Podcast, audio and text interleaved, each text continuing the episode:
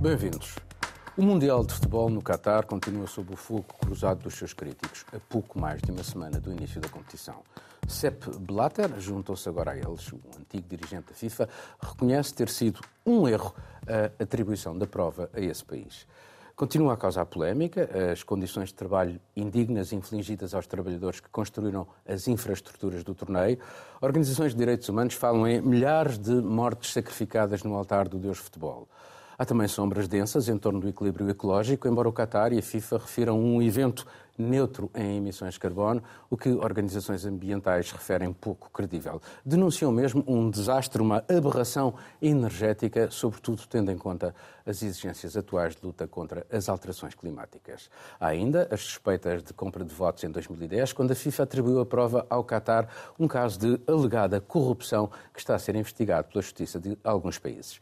Por fim, a questão dos direitos LGBT+, num país onde a homossexualidade é punida por lei. Após o presidente da FIFA ter dito que todos seriam bem-vindos independentemente até da orientação sexual, o embaixador do Qatar referiu a homossexualidade como uma doença mental e destruiu assim, em poucas palavras, toda a estratégia de relações públicas da FIFA e do regime. Já Bem. começas tu.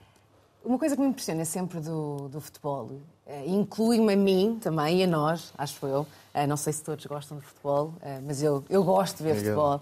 Miguel não tanto. mas uma coisa que me impressiona bastante é o facto de nós conseguirmos ver futebol, celebrar as vitórias, chorar com as derrotas, acharmos que temos jogadores de futebol que são heróis nacionais, como, como é o caso de Portugal, mas ao mesmo tempo, e vemos isto, e desassociamos completamente o que estamos a ver num ecrã à realidade eh, do futebol, eh, à corrupção, eh, aos jogos de interesses. E, e é por essa razão, e ao fecharmos os olhos continuamente, que quando olhamos para o Mundial do Qatar, é só mais um exemplo do que agora se chama sports washing, não é? que é basicamente quando um governo, uma entidade ou alguém usa o futebol para, de certa forma, branquear a sua imagem. Eh, e é exatamente o que está a acontecer no Qatar. Mas o Qatar não Mas é achas que um eles caso estão a único. conseguir branquear, branquear a imagem com estas polémicas todas? Eu não digo aqui em Portugal, mas sei que, por exemplo, na Alemanha, em França, no Reino Unido, na Dinamarca, este é um assunto muito sensível. Não tanto por causa do futebol, mas precisamente por causa das condições todas estas laborais, foram dos, dos trabalhadores que, que construíram os eu estádios e de pergunto-me, é, vale a pena para o Qatar, eh, contas feitas? Eu, sinceramente, eu acho que estamos outra vez numa situação onde vamos ver o jogo, os jogos, onde vão estar jornalistas presentes que ainda mais vão alertar sobre as situações que estão-se a passar eh, no Qatar, mas que, posteriormente, vamos todos nos esquecer novamente, porque se olharmos para, por exemplo, para outros campeonatos do mundo que aconteceram no passado, olhamos, por exemplo, para a Argentina em 1968, onde o campeonato do mundo acontece no meio de uma ditadura militar e a Argentina ganha, eh, por surpresa, não estou a tirar crédito, mas se calhar também houve aí alguma corrupção. Se olharmos, por exemplo, para o Brasil, onde tivemos um campeonato do mundo onde o Brasil pagou 90% das contas do campeonato do mundo, 15 mil milhões de euros, a FIFA levou para casa 4 mil milhões, o Brasil continua um país pobre, não sei o que, é que o, Campeonato do Mundo deu realmente ah, ah, ao Brasil em termos ah, positivos. Ahm, estamos a olhar para casos e números de corrupção e no Qatar está a acontecer exatamente a mesma coisa. Portanto, o que eu acho é, sim, estamos a falar, acho bem que se fale sobre as violações de direitos humanos que aconteceram e estão a acontecer no Qatar, não só devido ao Campeonato do Mundo, mas também fora ah, de- deste evento. O que eu acho é que quando o evento acabar, as pessoas vão se esquecer, ah, ah, vão se esquecer ah, novamente. E se olharmos, por exemplo, para o que está a passar nos, nos próprios interesses políticos e económicos, temos uma Alemanha, por exemplo, que diz que precisa do Qatar, que o Qatar é essencial para ter alternativas energéticas em relação ao gás natural. É? Mesmo a Alemanha, tivemos uma ministra de- dos Negócios Estrangeiros a dizer que não concorda e que eh, os direitos humanos no Qatar têm que ser respeitados. E o Qatar jogou a sua carta e disse: Ah, é? Vocês vêm-nos criticar pelos direitos humanos, pelas violações de direitos humanos, mas depois também precisam do nosso gás. E eu acho que é este jogo constante entre a política, os interesses económicos e o futebol eh, que vão continuar a acontecer. Eh, O Qatar, após o Campeonato do Mundo, vai continuar a ser o Qatar vão continuar a existir trabalhadores onde os direitos humanos destes trabalhadores vão continuar a ser desrespeitados, sejam neste evento ou noutros, e acho que simplesmente nos vamos esquecer novamente daquilo que se passou. Acho uh, O Fundo Soberano do Qatar é um dos 10 mais ricos do mundo. Eles têm uma capacidade inacreditável de, eh, de algum modo, através de, desse recurso financeiro, dessa arma financeira, de pressionar os países. Este campeonato do mundo ajuda-os uh, nesse para esse objetivo e, agora veio-se a saber há pouco tempo, há poucos dias, que eles, por exemplo, no caso da, da Alemanha, investiram, no, compraram uma empresa muito significativa num dos estados, Miguel, de Essen, é assim que se diz. Uh, uh, portanto, uh, isto é, faz parte do jogo, quer dizer, não é o jogo de futebol, é o não, outro jogo parte, atrás. Faz parte do jogo é, é assim. O, o, países como o Qatar e hum, outros uh, países árabes, Emirados, uh, investem já há muitos anos no futebol como forma de alargar o seu, a sua esfera de influência, pelo menos no, no chamado soft power. Mas atrás disso depois eh, tem um hard power financeiro e neste momento energético, que como sabemos é, é muito forte, uh, sobretudo depois da, da, invasão da Ucrânia e da, e da, e da revisão das políticas energéticas na Europa. Uh, aliás, uh, a Catarina lembrou e bem o caso da Argentina, que eu também uh, queria lembrar, quanto mais não seja porque a Catarina teve que ler, mas para mim foi o meu primeiro Mundial de Futebol, era, era um miúdo. e não estava E de facto, só, só com a idade adulta é que eu descobri em que contexto é que vibrávamos com as seleções, não é? Aquilo era uma ditadura militar e com, com com, em plena fase de repressão da oposição, da oposição interna, a repressão, como sabemos, brutal, mas nos campos de futebol, olhavas para o campo de futebol, aliás, só não concordo com a Catarina quando diz que nos vamos esquecer depois do, do evento acabar. Vamos nos esquecer, sobretudo, durante, é? porque o futebol tem esta, hum. esta capacidade depois de, de pôr eh, os nossos cérebros em stand-by durante, durante o evento e, se calhar, depois vamos, vamos voltar a falar. E, de facto, existem, existem hipótese de, de, de existem propostas mesmo de boicote ao, ao Mundial. Agora, eu... Por vários motivos. Por vários motivos. Por estes, da corrupção, dos, dos, direitos LGBT+, e por causa da questão energética. Porque, porque acho... de facto, porque a acho... questão energética... Não queres falar sobre esta questão energética numa altura em que estamos na COP27 e vamos ter aqui Sim, um evento eu... em que tu tens oito estádios, sete deles com ar-condicionado. Sim, sem dúvida, mas é, a questão energética é uma das questões. Eu acho muito mais grave jogar em estádios que, que, que, foram. Não porque a questão energética não seja, não seja importante e grave, mas porque a questão energética. Uh, a questão, a questão energética vira-se contra a própria COP27, porque já vi, e há comentários sobre a quantidade de aviões que convergiram 160... para, para o Egito Portanto, é uma, é privado, é, portanto, é, uma, é uma questão que, que, funciona sempre. Mas aqui no Qatar, já agora deixa-me dizer, são 160 por dia, sim, sim, de sim, 10 em 10 dúvida, minutos. Sem dúvida, sem dúvida, mas é, mas, é, mas é a consequência do poder que algumas destes fundos de investimentos têm. Basta lembrar que eh, Nasser Al-Khelaifi é o presidente do, do Paris Saint-Germain e é presidente das associações de clubes eh, da Europa, não é? Portanto, é um investimento que dá poder a estes países. As palavras de Blatter vêm já à tarde, uma hora, ou seja, não, não, não eh, são interessantes, eh, confirmam talvez uma, as nossas suspeitas mas do ponto de, de vista morada, sim, da, da compra do facto que, que foi um erro e, e, e portanto o, que é que se pode fazer? Como é que se pode, como é que podemos protestar contra esta predominância do, do, do argumento financeiro sobre, sobre todos os outros? Daí eu estar a falar do boicote. Agora, eu percebo e antecipo todas as piadas que, que se podem dizer em, em, casa. Vão dizer é fácil o italiano boicotar o Mundial do Qatar, já boicotaram a Rússia. Temos esta. Eh, mas, eh, mas é verdade que uma tendência diferente só se pode eh, eh, ver, só se poderá ver, se houver, pelo menos, se houver uma, uma, uma redução, nem que seja mínima, na, no número de, de espectadores ou no, no, na já, receita mas, só, do, nesse. Mas, por exemplo, nesse sentido, olhamos para os patrocinadores. Convido as pessoas lá em casa, se estiverem à frente de um computador, vão ao site da FIFA, façam scroll até cá abaixo e vejam os patrocinadores do Campeonato do Mundo. Adidas, Coca-Cola, Budweiser, McDonald's, são as maiores empresas do mundo Exatamente. que continuam Exatamente. a, a, a patrocinar Aliás, todas elas eventos. muitas vezes com sistemas de produção, terceiro mundo muito discutível. Claro. Mas isso, é, isso faz parte de todos os mundiais, de todos os campeonatos e é, eu... Sim, não é novidade. Se, não, é, não é novidade. Eu estava a tentar apenas limitar-me ao Qatar porque, porque esta é uma novidade face a uma espécie de novidade, mas tu justamente lembraste outros casos escandalosos. Só, só por isso, sim, obviamente. Sim. Miguel.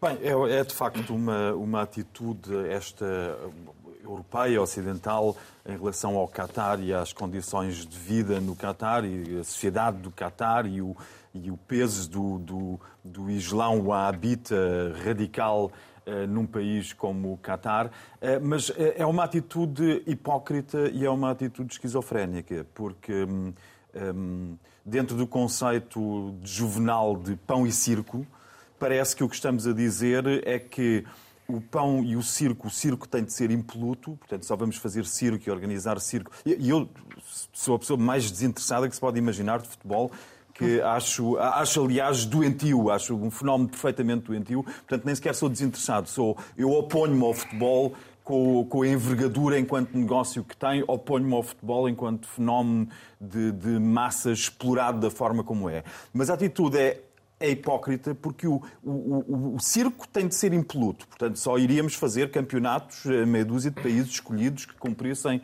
todos os direitos de, de, de, de, de direitos humanos e direitos de cidadania, por aí é, fora, minorias, etc.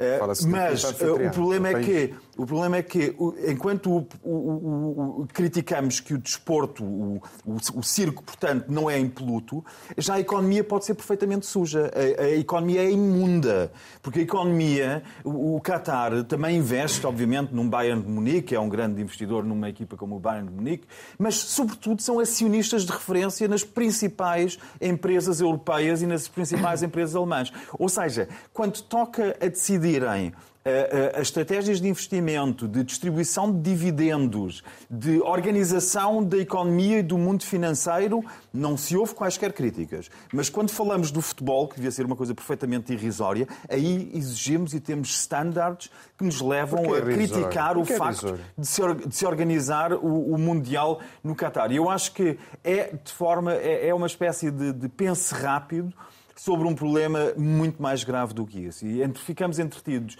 temos este entretenimento do penso rápido, a achar que houve que, que, que, que, apontar os podres daquele regime, mas depois passamos para o business as usual. E o business as usual é que os emirs, os sheiks, os, uh, uh, uh, os príncipes sauditas do Qatar, do Dubai, onde aliás muitos portugueses trabalham, e ficam muito contentes porque não trabalham nas mesmas condições como os filipinos ou os trabalhadores de Bangladesh. Muitos portugueses vão trabalhar como desde operadores de câmara, eh, arquitetos, envolvidos na organização do Mundial. Toda a gente vai lá para lá trabalhar e fica contentíssima com os 5, 10 mil dólares que ganha por mês e não há quaisquer problemas com os direitos humanos. Mas de repente pega-se num ângulo que durante algum tempo ocupa a, a comunicação social e, nos, a, a, e nos, nos permite manifestar a nossa nossa consciência cívica para logo a seguir passarmos ao, ao, aos negócios Mas, como normal. Portanto, propões fazer o, o, circo com todo o mundo e o pão só com meia dúzia de países? Não percebo.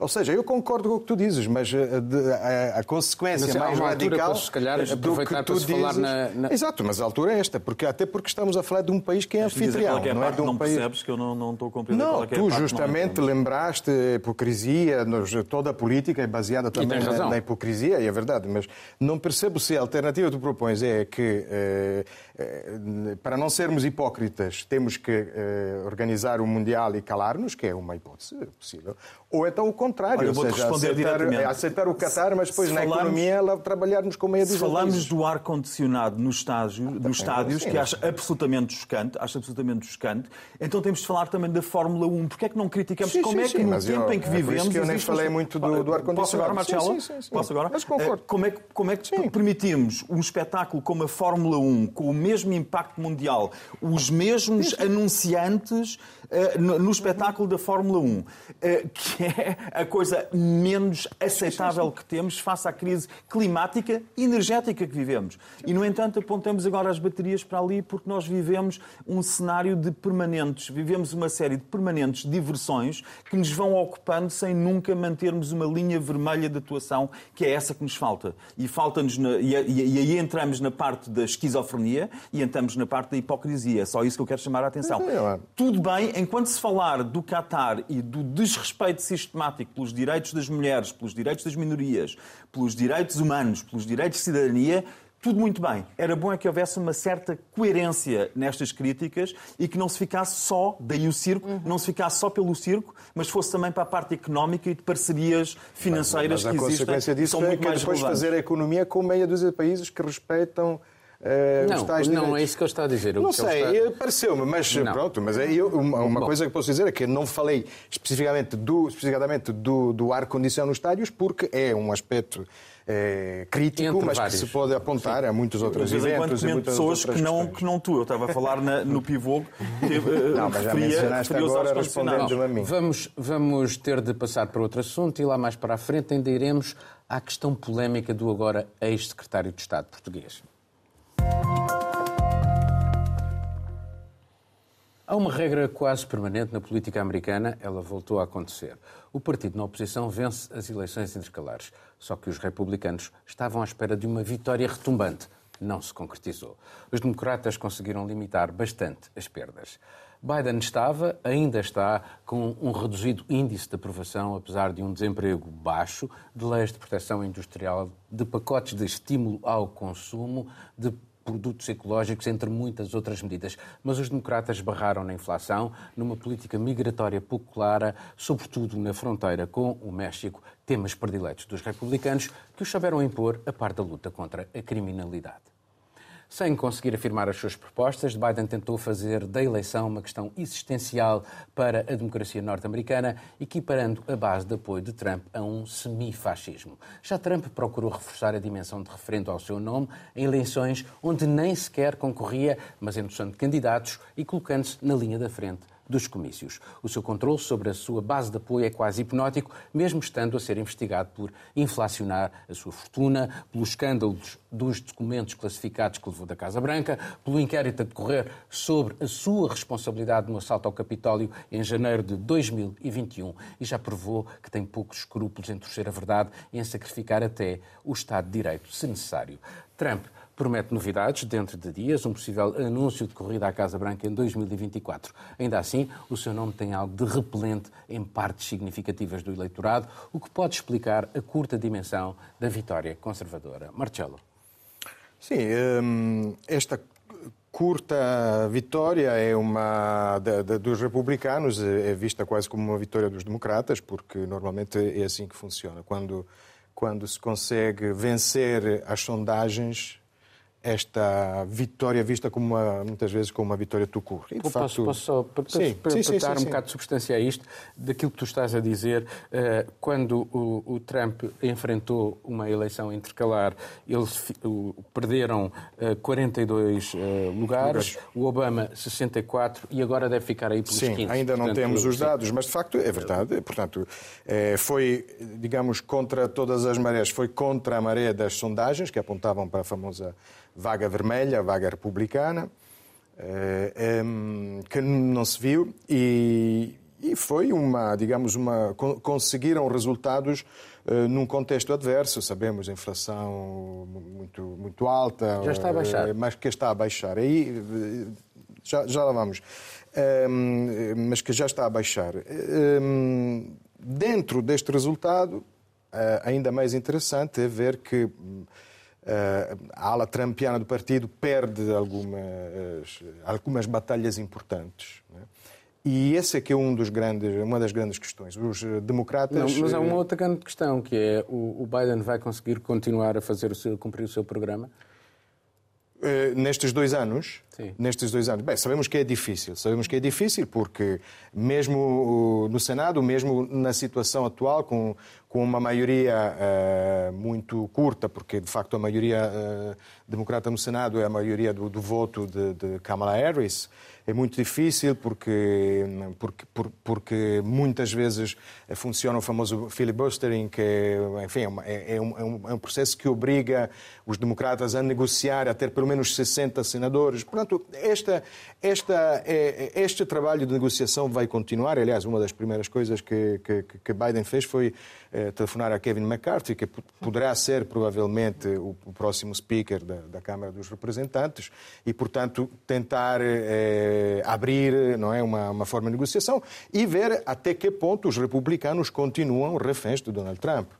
Eh, por um lado, que, por um lado, sofreu um revés ou não o trumpismo? É assim, eu não quero antecipar. Eu achava que o grande revés era o 21, era o 6 de janeiro de 2021 e não foi. Não Portanto, foi. não quero não quero antecipar coisas. Parece que desta vez foi até um pouco fica, mais mais fica dura. enfraquecido, e que, que fica enfraquecido. Naturalmente existe toda um, um, uma corrente do, do, dos republicanos que no fundo é, já se fala em trumpismo sem Donald Trump. Ron DeSantis é, é, é, um exemplo. É um, o governador da Flórida eh, governou a sua maneira, de uma forma muito radical à direita, eh, mas que hoje é apresentado como um, um, um, possível antagonista nas primárias de Donald Trump. Donald Trump, aliás, já o ameaçou, dizendo que sabe as coisas que nem a mulher dele sabe. E, está, e, e quem fala é um ex-presidente que poderá ser, vir a ser eh, acusado de, por, por a questão dos dossiês que ele levou da Casa Branca. Portanto, estamos a falar de um presidente que usa material classificado para, para, para acusar uh,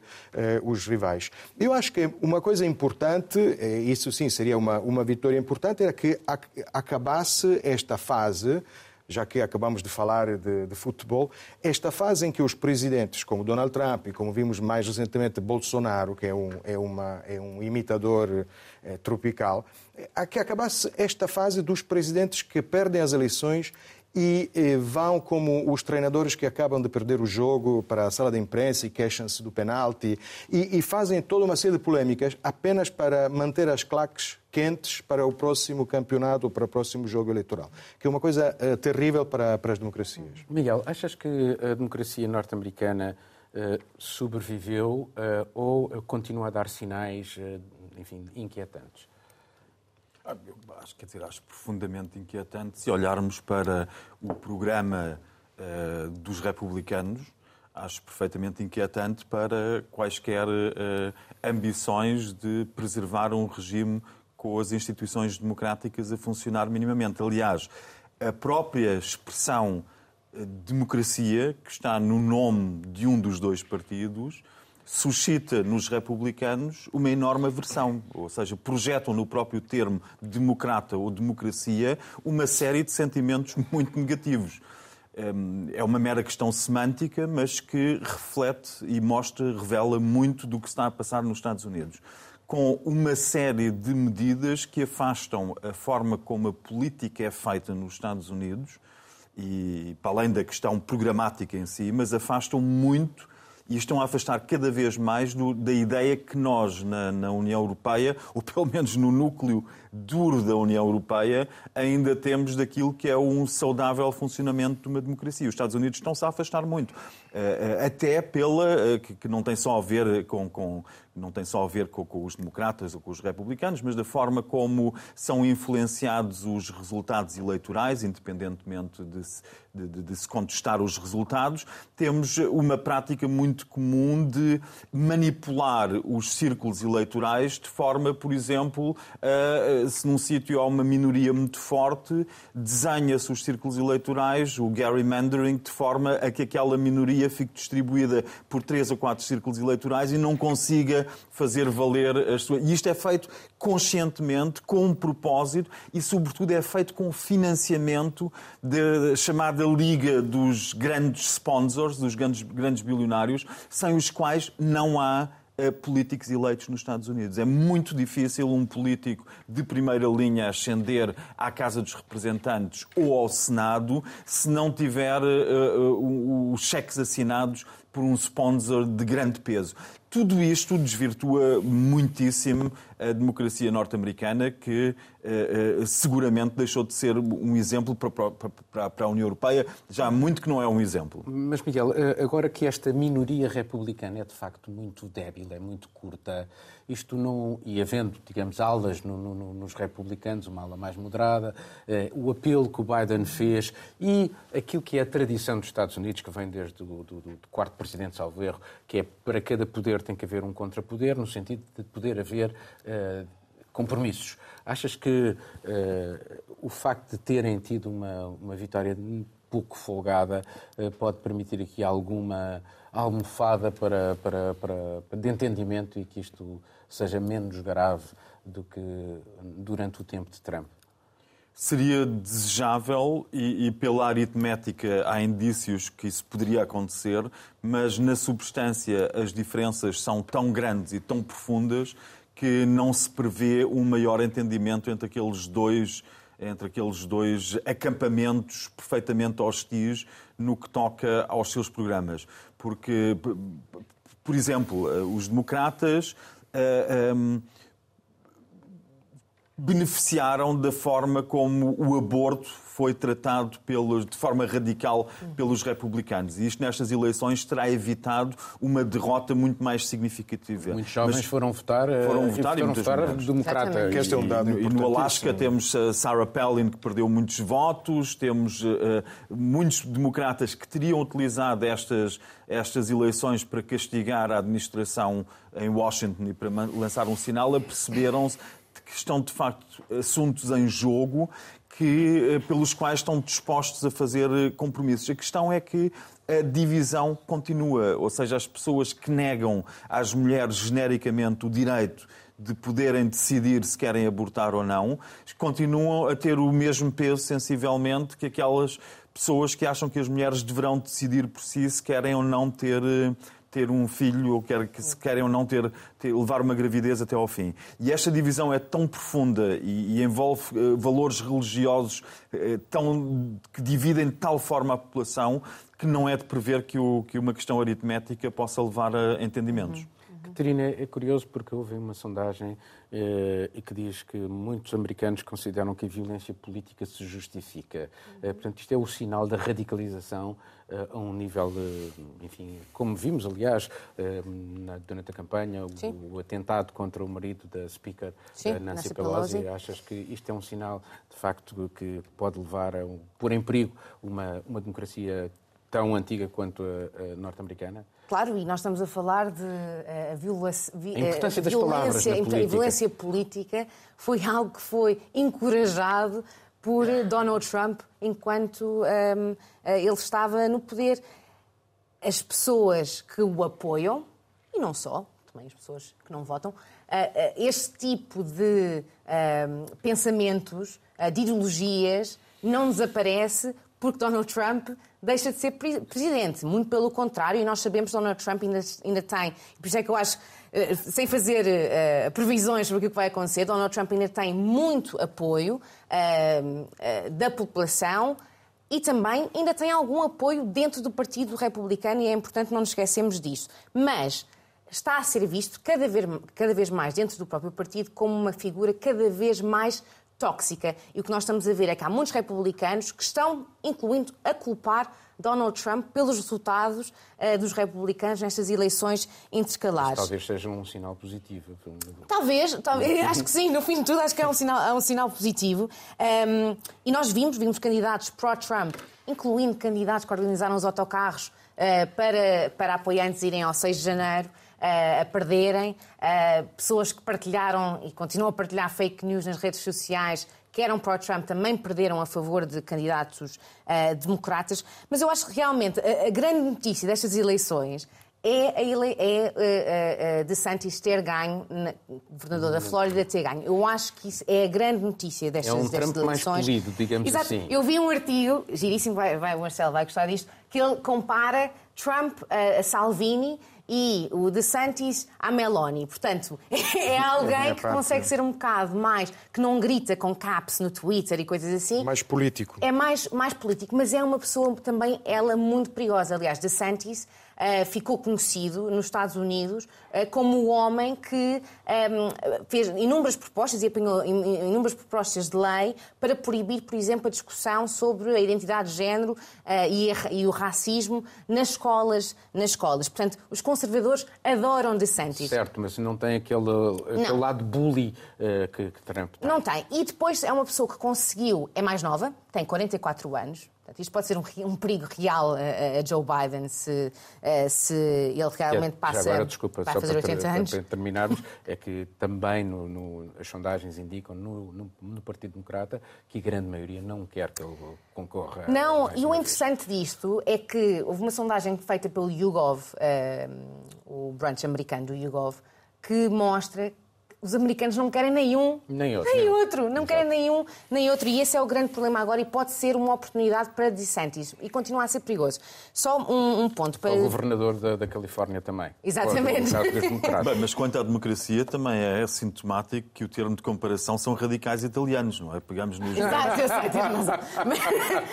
Olha, e só, antes de terminar, só queria falar de uma coisa muito rápida, que é, realmente, no início, as sondagens estavam a mostrar que a inflação, e é os gastos do dia-a-dia, -dia, são a preocupação uh, principal dos americanos. Mas o que veio a mostrar, uh, houve outra sondagem feita à boca da urna, da Edison Research, que mostra que 27% das pessoas uh, puseram como preocupação principal o aborto.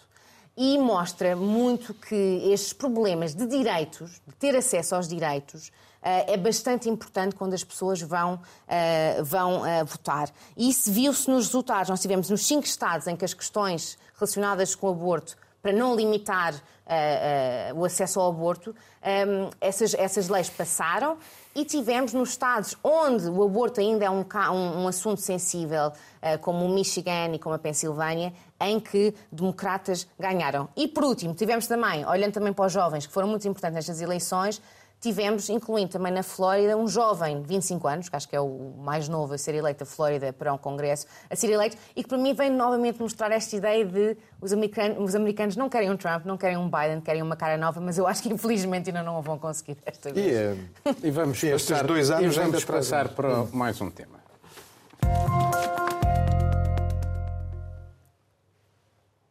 Acusado de prevaricação pelo Ministério Público, o secretário de Estado adjunto António Costa pediu admissão. Ela tinha se tornado numa quase inevitabilidade, vai para duas semanas, quando Miguel Alves surgiu numa reportagem no Jornal Público. Nela expunha-se o negócio bizarro entre o então presidente da autarquia de Caminha, o agora ex-secretário de Estado, e um empreendedor de currículo pouco claro. É ele a quem a Câmara paga 300 mil euros em rendas adiantadas por um inexistente centro de exposições. Dois anos depois, o tal centro continua sem existir. Perante isto, Miguel Alves entendeu não ter explicações públicas a dar e queixou-se apenas de ser vítima da corte lisboeta. António Costa começou por repetir o seu mantra habitual. À política o que é da política, à justiça o que é da justiça. Só que na oposição e no PS as vozes críticas multiplicaram-se mais a mais e foi tornado público também por estes dias por o um antigo presidente da Câmara de Caminha ser arguído noutros alegados ilícitos económico-financeiros. São eles onde se sustenta a acusação do Ministério Público, esta agora, e o motivo da sua saída do governo. No meio disto, o PSD viu também um seu dirigente tropeçar em negócios pouco claros na Câmara do Eiras e também com dinheiros públicos a serem alegadamente transferidos para interesses particulares. O dirigente do PSD está suspenso dos órgãos nacionais do partido. É claro que um episódio não esconde o outro. Concorrem, em ambos, para denegrir a democracia portuguesa e os seus agentes. Miguel.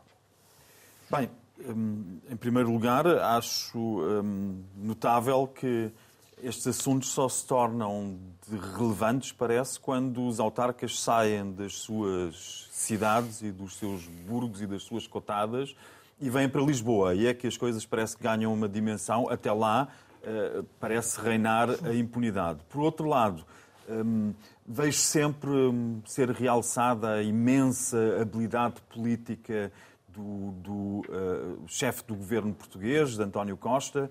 Um, e, e pergunto-me como é que é possível que tenha deixado de passar 15 dias, 15 dias, desde que a história saiu no jornal público, investigada por José António Serais. José, António Serais. José António Serais, com um grande os, repórter já agora. Com todos, com todos os factos elencados, nenhum deles desmentido, e se demora 15 dias uh, para que aconteça o óbvio. E foram 15 dias que, são, que significam um enorme desgaste. Um enorme desgaste. Não é para António Costa, não é para o Primeiro-Ministro, não é para o Partido Socialista, não. É para a credibilidade do sistema.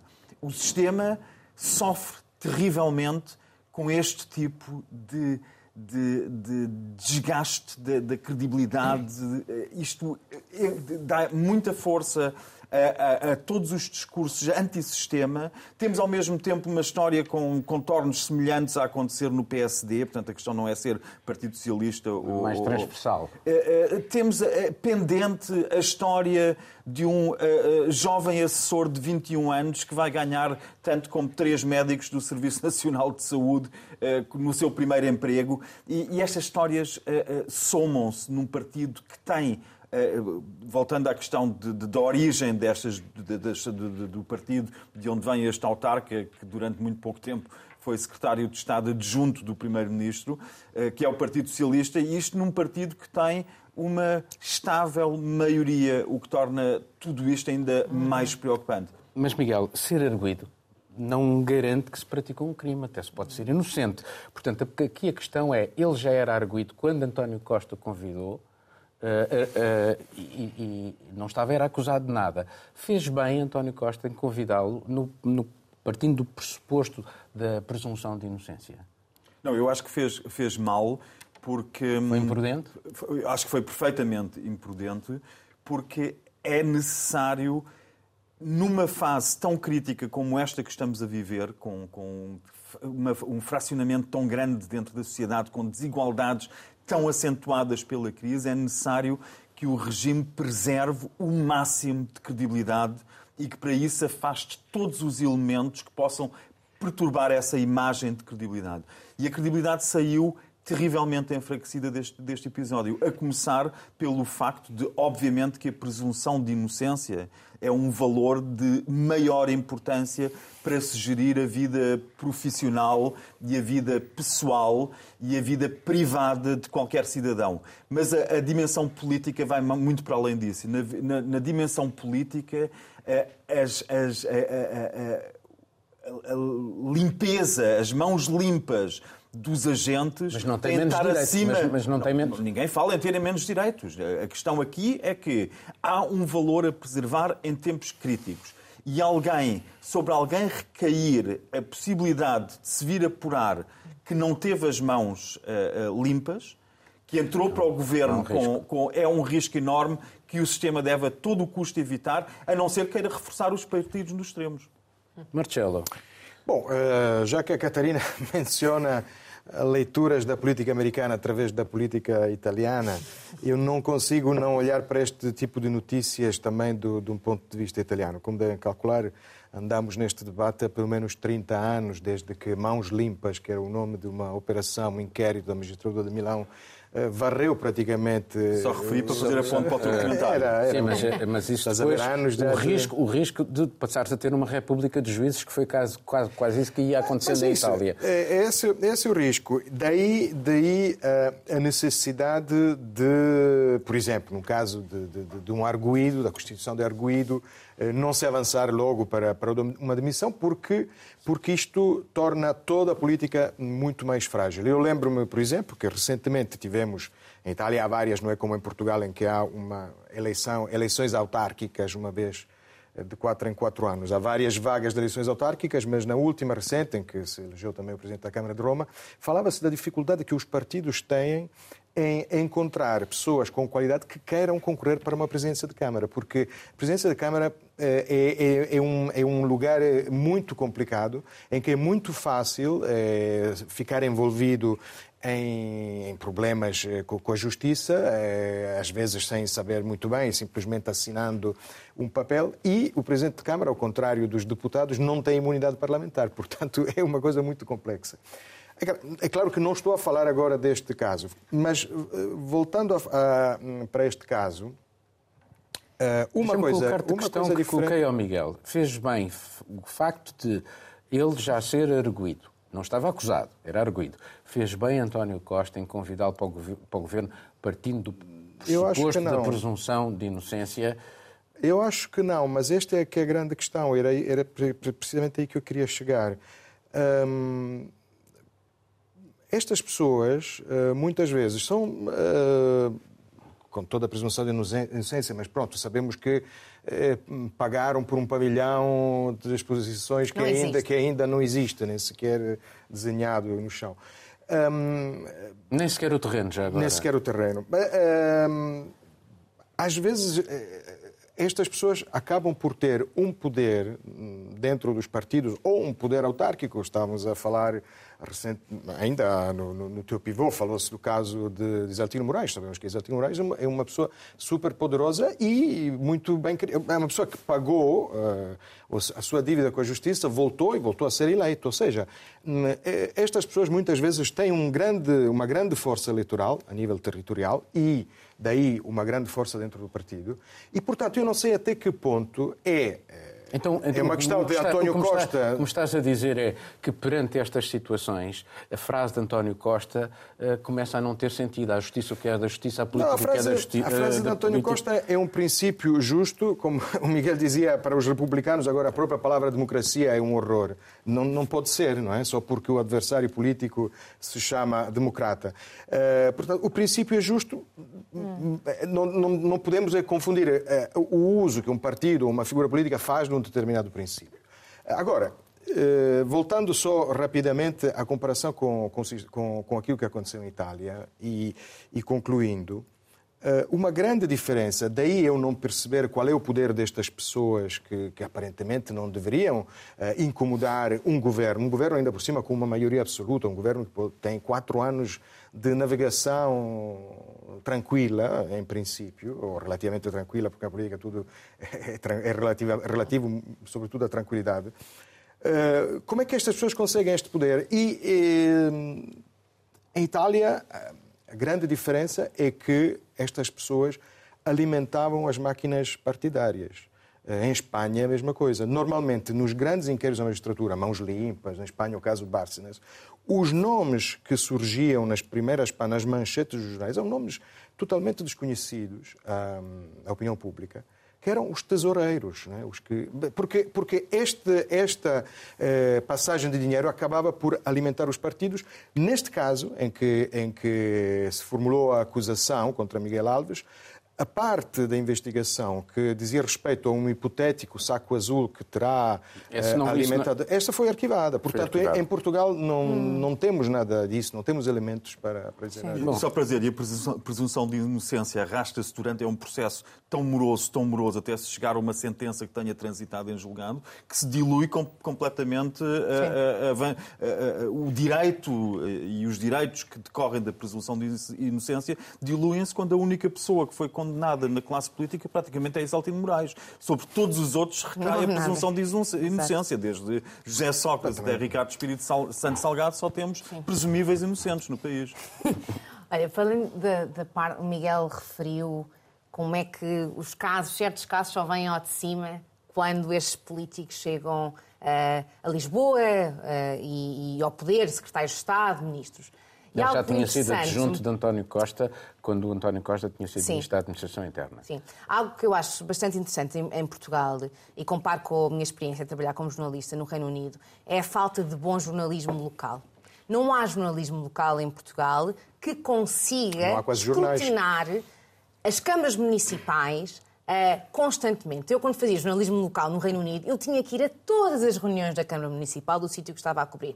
Sei que em Portugal é muito difícil, principalmente devido à falta de financiamento. E, e, há uma dependência que depois muitas vezes estabelece económica, económica com, com, com, com Exato. E depois as entidades temos, locais. Exato. Jornais e temos jornais. Oficiais, é? exatamente. Obviamente, há muitos municípios que financiam os jornais do, da, da, da, Câmara Municipal. São basicamente jornais da Câmara Municipal, que obviamente dão a estes jornais independência zero. Portanto, não há qualquer tipo de escrutínio, portanto, não me surpreende que tenham que chegar a Lisboa Exato. para estas investigações uh, terem de começar. Em relação uh, uh, ao que aconteceu e ao facto de Miguel Alves, agora antigo secretário de Estado adjunto do Primeiro-Ministro, uh, de se ter de, demitido. O que me surpreendeu neste caso foi realmente a pergunta que fizeste ao, Miguel e ao Marcelo, que é porquê que, dia 16 de setembro deste ano, Miguel Alves se torna secretário de Estado adjunto do Primeiro-Ministro, quando o Primeiro-Ministro não sabia, devia saber. Não, já, ele já, disse, já que sabia, sabia, disse que sabia. Que já está a ser investigado, investigado, não quer dizer que era culpado, desde é a questão 2019. Que eu é, é, é presidente é? ser arguído. Há, há, muita gente que, que é constituída arguída. Não há problema e até porque isso é uma forma de até de proteção de, dessa pessoa uh, relativamente à, à, à, questão jurídica. E depois, no fim, pode claro. não dar em nada, quer dizer, muitas vezes não dá em nada. A, a, questão aqui é o risco que há relativamente a uma coisa que se chama a responsabilidade política. Exatamente. Não é? E se nada implica responsabilidade política, se não existe ética, não é responsa eh, responsabilidade ética, para que é que ela serve? Exatamente. E estamos a falar, nós ouvimos dia 31 de, de outubro, quando sai a notícia do público sobre os 300 mil euros, o, o, um jornalista pergunta a António Costa mantém confiança no seu secretário de Estado adjunto? E ele diz, sim, mantém confiança. Ontem, o Conselho de Ministros, Ministro da Presidência, diz o assunto está completamente esclarecido em relação ao secretário adjunto. E depois temos um tom ontem de normalidade. Portanto, o que o Primeiro-Ministro fez foi, um tom, foi, foi normalizar a situação. O que não é indicado, quando o que o Primeiro-Ministro devia ter feito era explicar, com todas as letras aos portugueses, o porquê de ter nomeado esta pessoa e se se arrepende ou não. E acho que é isso que as pessoas estão à espera de ouvir, se há algum arrependimento. Bom, vamos ter que terminar este programa. Estamos de volta dentro de uma semana. Tenha dias felizes.